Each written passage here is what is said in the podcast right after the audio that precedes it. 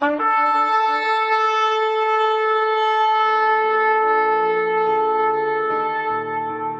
拜是本分，敬拜是机会，敬拜是恩典，敬拜是与神共享天伦。齐来敬拜。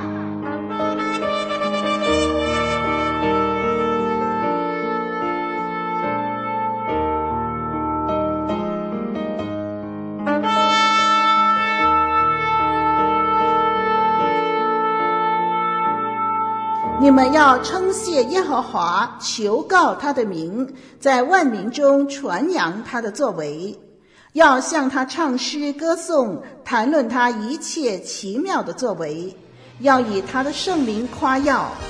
寻求耶和华的人心中应当欢喜。让我们齐声歌唱，敬拜永生上帝。献上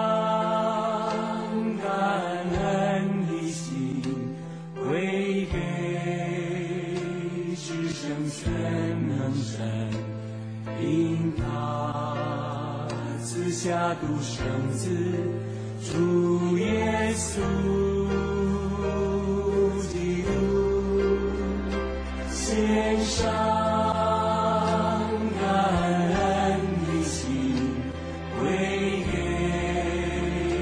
至圣全能神，因他。赐下独生子，主耶稣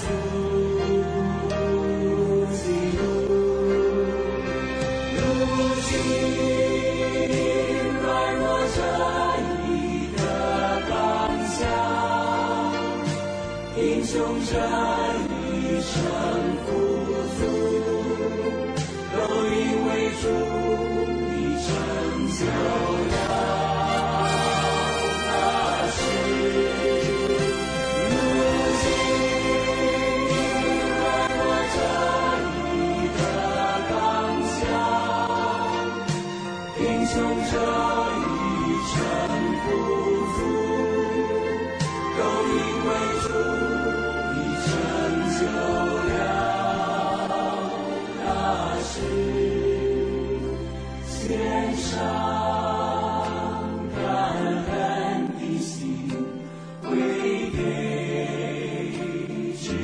全能神，因他赐下独生子，主。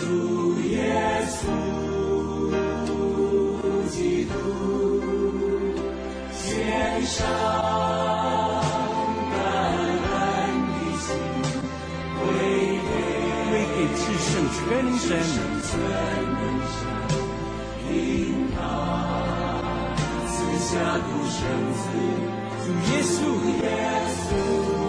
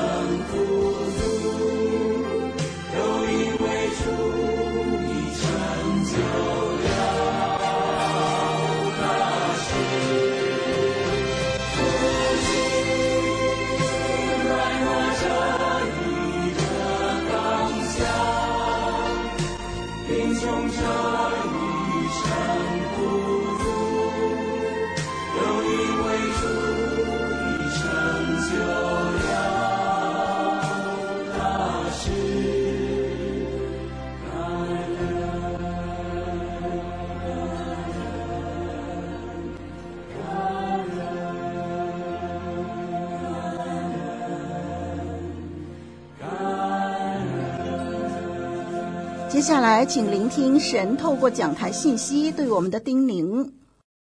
弟兄姐妹们平安，我是林老师。在这个感恩节的期间，感谢神，让我们一起的来敬拜他。啊、英国已故的首相丘吉尔曾经讲过这样的一件事情。他说，在英国布莱茅斯港这个地方呢，啊，有一次啊，有一个小孩失足跌下了海里了。有一个水手呢，立刻跳下水去救他，啊，以至于他可以不用淹死。啊，但是过了几天以后呢，小孩的母亲啊，带着孩子在街上行走，偶然就遇到了这个水手。其实呢，他已经忘记这个水手了。不过这个孩子记得，那小孩就提醒妈妈说：“妈妈，这就是那一天救我的那个水手。”哎，那小孩的母亲呢，就向前问这个水手了：“你是那天的那个水手吗？”水手说：“是。”哦，这个妈妈呢，板起脸孔问水手说。这个小孩那天所戴的帽子，请问你把它收到哪里去了？啊，这个妇人呢，非但没有感恩呢、而且还迁怒于施恩给他的人。您说对吗？哎呀，我们在这个感恩节，主耶稣天天引导我们，哎，我们到底有没有天天向主献上我们感谢的祭呢？其实呢，弟兄姐妹，我们很熟悉圣经提醒我们，常常要凡事谢恩啊。请问你在什么时候会感谢上帝呢？在这个世界上啊，有一些的学问，比如说辅导学、心理学啊，这一些的知识啊，都告诉我们说，感恩呢，对我们的身心灵其实是有好处的，令到我们更快乐，令到我们更健康，令到我们更积极啊。今天呢，我们就一起的来学习，在感恩节学习感恩这件事情。我们先把神的话读出来。今天要读的经文是诗篇一百零三篇，这是大卫的诗。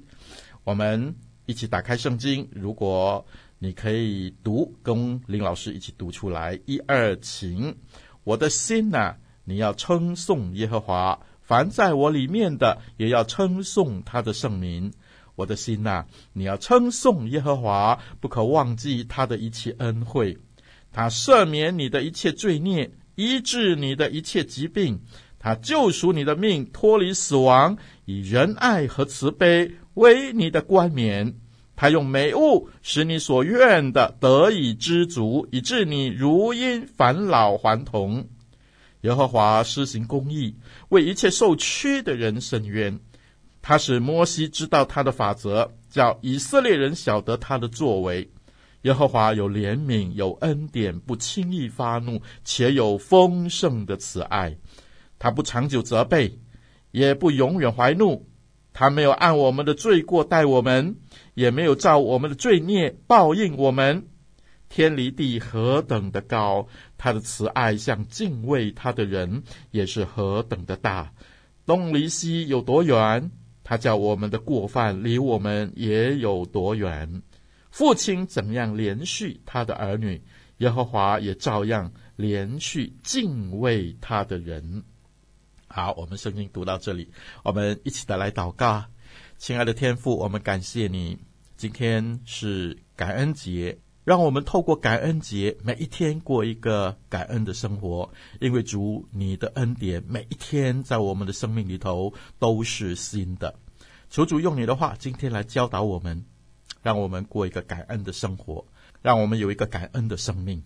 感谢主，听我们的祷告，奉主耶稣基督的圣名，阿门。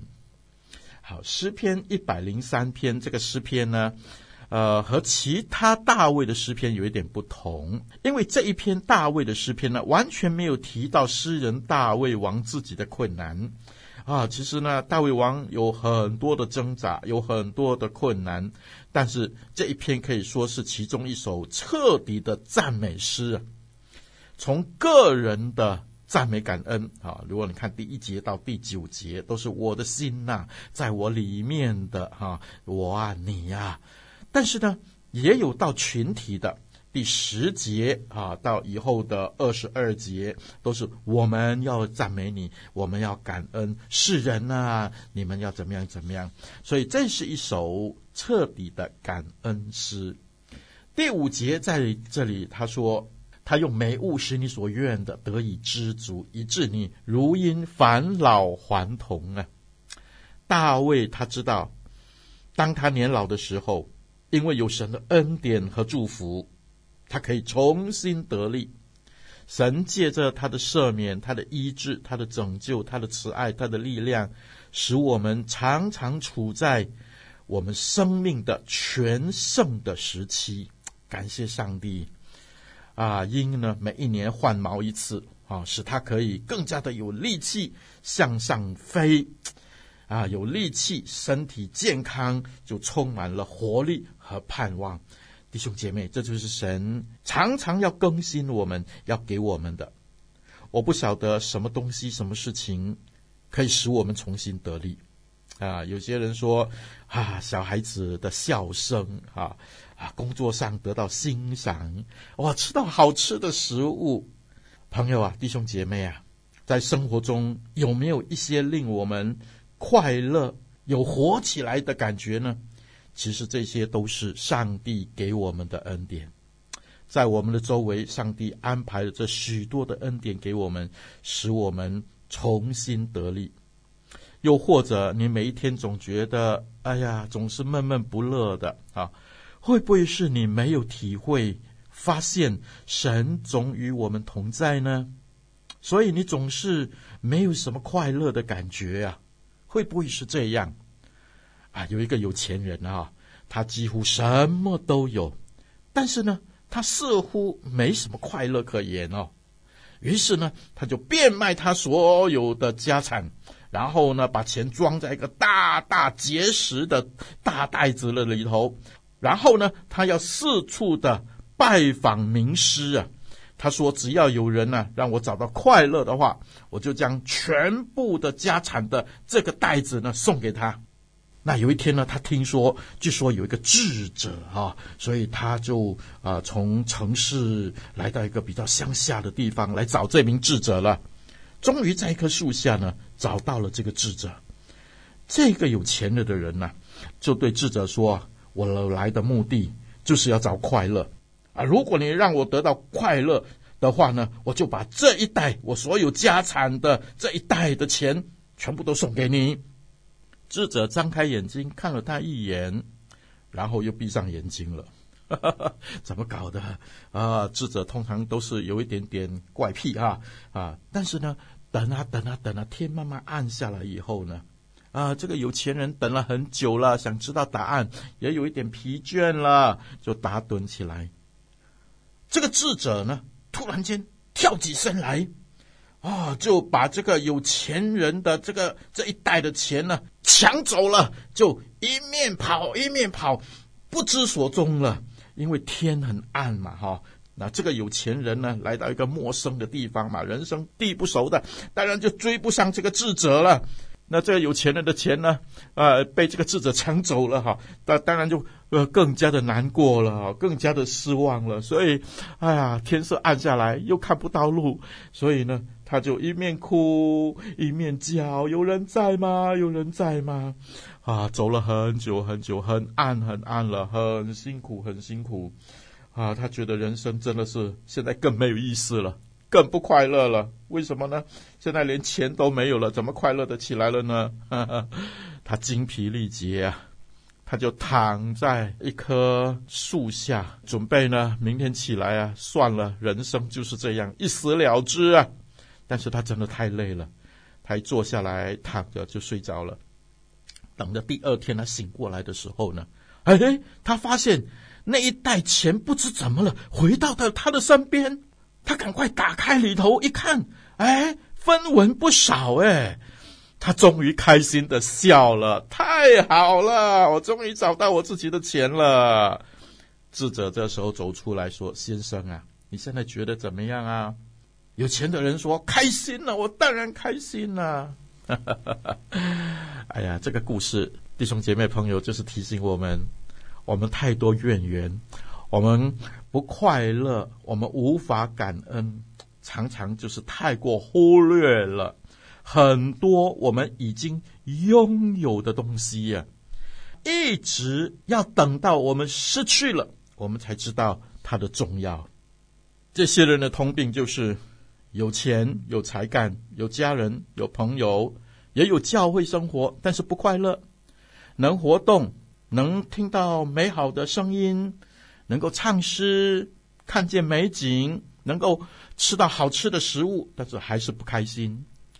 啊，林老师在不久以前呢，啊，得了一场病，啊，病以后呢，哎，失去了嗅觉跟味觉，完全失去。啊，但是有一天呢，啊，当林老师举办了一场聚会以后回家哈、走路路过一个垃圾场的时候啊，突然间嗅到垃圾的味道。哦，林老师充满感恩啊，因为以前生病的缘故啊，没有嗅觉，没有味觉，现在终于嗅到了，连嗅到臭的味道都应该感恩啊。您说对吗？是啊，弟兄姐妹，你知道，每一件事情都不是理所当然的。神把许多的事情放在我们的身边，就是要帮助我们，因为他爱我们。好，第一第二节那里说：“我的心啊，你要称颂耶和华；凡在我里面的，也要称颂他的圣名。”第二节说：“我的心啊，你要称颂耶和华，不可忘记他的一切恩惠呀、啊。更何况，神是拯救我们的神，他不单单今生帮助我们，他连我们的永生，他也愿意帮助我们。”第七节。那里说，他启示他的真理，他使摩西知道他的法则，叫以色列人晓得他的作为。第九节，他说他不永远怀怒啊，不长久责备。第十二节，他除去罪孽。第十三节，他怜恤罪人。弟兄姐妹，他赦免我们的罪，他医治我们的疾病，他救我们脱离死亡。他给我们仁爱慈悲为我们的冠冕。第五节那里说，他用美物使我们所愿的知足啊，使我们的心可以焕然一新。还有第六节，他施行公义，为我们受屈的心伸冤。有时候我们很难感恩呢、为什么呢？因为啊，我们很委屈啊，哈哈哈，又完全感觉不到神的公义。这里说神为我们伸冤呢，但是弟兄姐妹，神的审判绝对不是为了迎合你的心情、我的心情。神的审判是有他终极的正义，他终极的目的的。在我们的主耶稣基督身上，我们可以看见神最终极的公义。那就是主耶稣，他在十字架上担当了你，担当了我一切的罪孽污秽，让我们重新可以重生得救，对不对呢？我们了解了这一点，我们才能够完全降服在神的恩典当中。是的，现在可能我们很委屈，我们没有看到神的公义的审判，但是神有他终极的意义。有一天，他让我们知道。他的作为绝对信实，你信得过我们的神吗？信的反面，信的反义词就是怀疑呀。当我们不信神的时候，我们就很容易让自己来管控自己的结果。这个世界给我们的影响是追求我们自己的利益，追求我们的好处，所以很想掌控事物的结果。你说对吗？所以，我们用尽各样的方法来保护我们自己，我们也会很自然的认为这绝对是正确的。那如果我们带着这种求利益的心态来信主耶稣的话，我们就会很快怀疑神真的是信实的吗？神真的是可信的吗？他伸冤是真的吗？他是公义的吗？我们就会怀疑很多了，因为我们掌控不到的时候，我们就会怀疑。所以，我们的神，他是为我们终极的益处来引导我们的，不是短暂的，不是眼前的利益出发的。所以，我们信心是需要勇气和坚定的坚持的，因为有一些时候，神会为了你的终极的益处，选择不在你的心意中的路，他要你信得过他。信得过他，然后继续的感恩的生活。有一个木匠带着他的学徒去森林里头找坚硬的木材，可以做好的家具啊。他们走了很久，找了很久啊，就来到一棵很大的雄伟的大树下，坐下来休息。这棵树呢，又大又老又茂盛。那个木匠的学徒啊，看了这棵树以后。就对师傅说：“师傅啊，我知道这棵树哈，为什么又大又老又美，但是没有人要砍它下来。师傅说：“那为什么？”学徒说：“这棵树没用啊，如果合用好用的话呢，早就被人砍了。”这位师傅说：“他怎么会没用呢？他有用。这个时候，我们不是坐在它的上面休息、乘凉，让我们吃饱，继续可以上山吗？”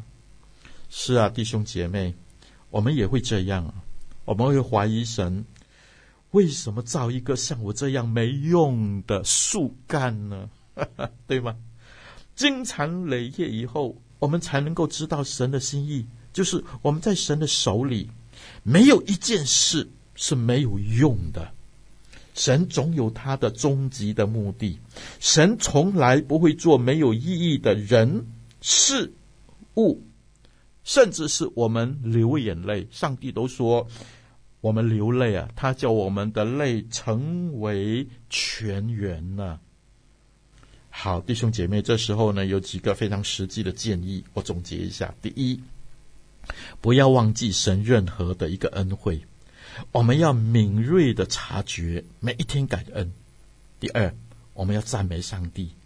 不要虚假，不要假装，要诚实无为的赞美我们的上帝，因为上帝真的是每一天看顾我们。第三，要真实积极的颂赞赞美神，要心存感恩，因为心存感恩，我们才能够体会更深刻的体会那终极的目的。第四，我们要唱诗歌。我们要信靠他，我们要向神感恩，用口来颂赞他。最后第五，让感恩赞美成为我们每一天的生活，不是今天感恩节过后就不感恩，而是今天感恩节过后，让我们学习天天感恩，坚持恒久。不论是阴天，不论是大阳天，只要我们有口，我们就。一直发出我们的赞美，像大卫一样。第一节他就说：“凡在我里面的，什么叫凡在我里面的？就是我用我的态度，用我的行为，用我的行动，用我的能力，用我的财富。”啊，甚至用我的家庭、我的声音、我的言语、我的关系、我的事业、我教会的弟兄姐妹、我的习惯、我的嗜好等等等等，凡在我里面的每一个层面，用我的生命的每一个层面来赞美我们的神。弟兄姐妹，你将得到神出人意料之外的惊喜。有一个教会。啊，每一次牧师穿着他的西装上台讲道之前呢，啊，总是会别一朵的胸花啊，像婚礼的时候一样哈。那这间教会很特别，每一次都为牧师预备一朵的胸花。啊，这一次呢，崇拜结束以后呢，就有一个大概十岁左右的小女生啊，跑来跟牧师说：“牧师，你可以不可以把你的胸花给我？”啊，牧师看了这小女孩说：“可以呀，但是你要告诉我什么原因。”女生说：“是这样的，从小我的父母亲就离异了，我的婆婆把我带大啊，所以我今年十多岁了。今天是我婆婆的生日，我知道他抚养我很不容易，所以我很想送他一件礼物，我又没有钱。”牧师，你可以不可以把你的胸花给我？我把你的胸花当做生日礼物送给婆婆。哇！牧师听了以后呢，很感动，他就对这个女生说：“嗯，你是一个懂得感恩的人。”好，牧师就把胸花拿下来，然后又对这个小女生说：“不单单这个胸花。”今天教会里头的摆在台上的那一束花，那束鲜花，我都可以给你，全部带回去给你的婆婆，让你的婆婆知道你是多么样的爱她。这个小女生说：“哇，今天真的是太好了！我本来要拿一朵花。”现在我竟然得到这么一大束的花，婆婆今天一定是好开心，好开心，好开心啊！弟兄姐妹，神对我们也是这样，真的是太好了。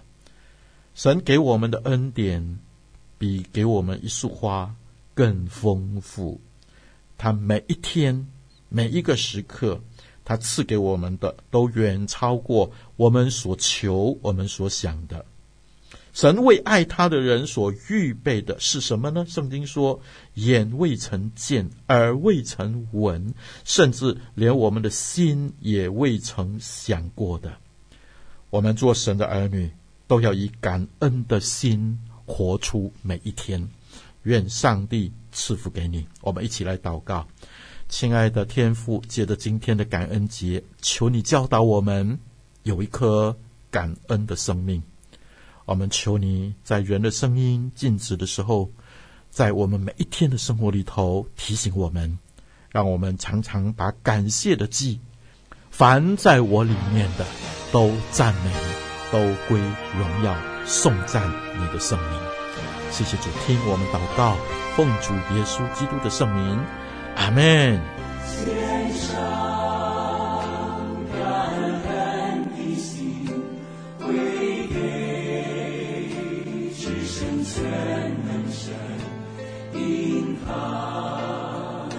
下独生子，主耶稣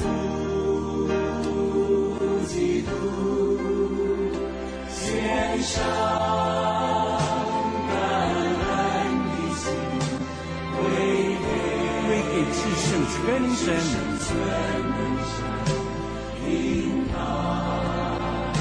下独生子，主耶稣，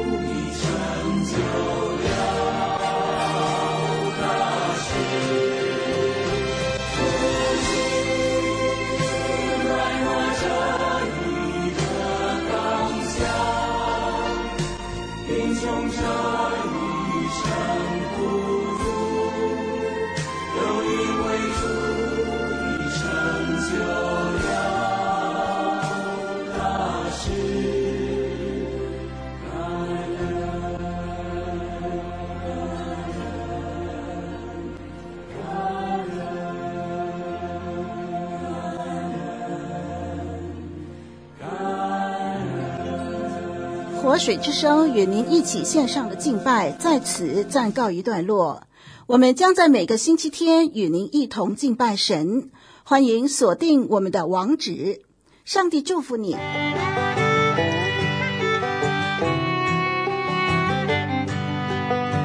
相约下个主日，齐来敬拜。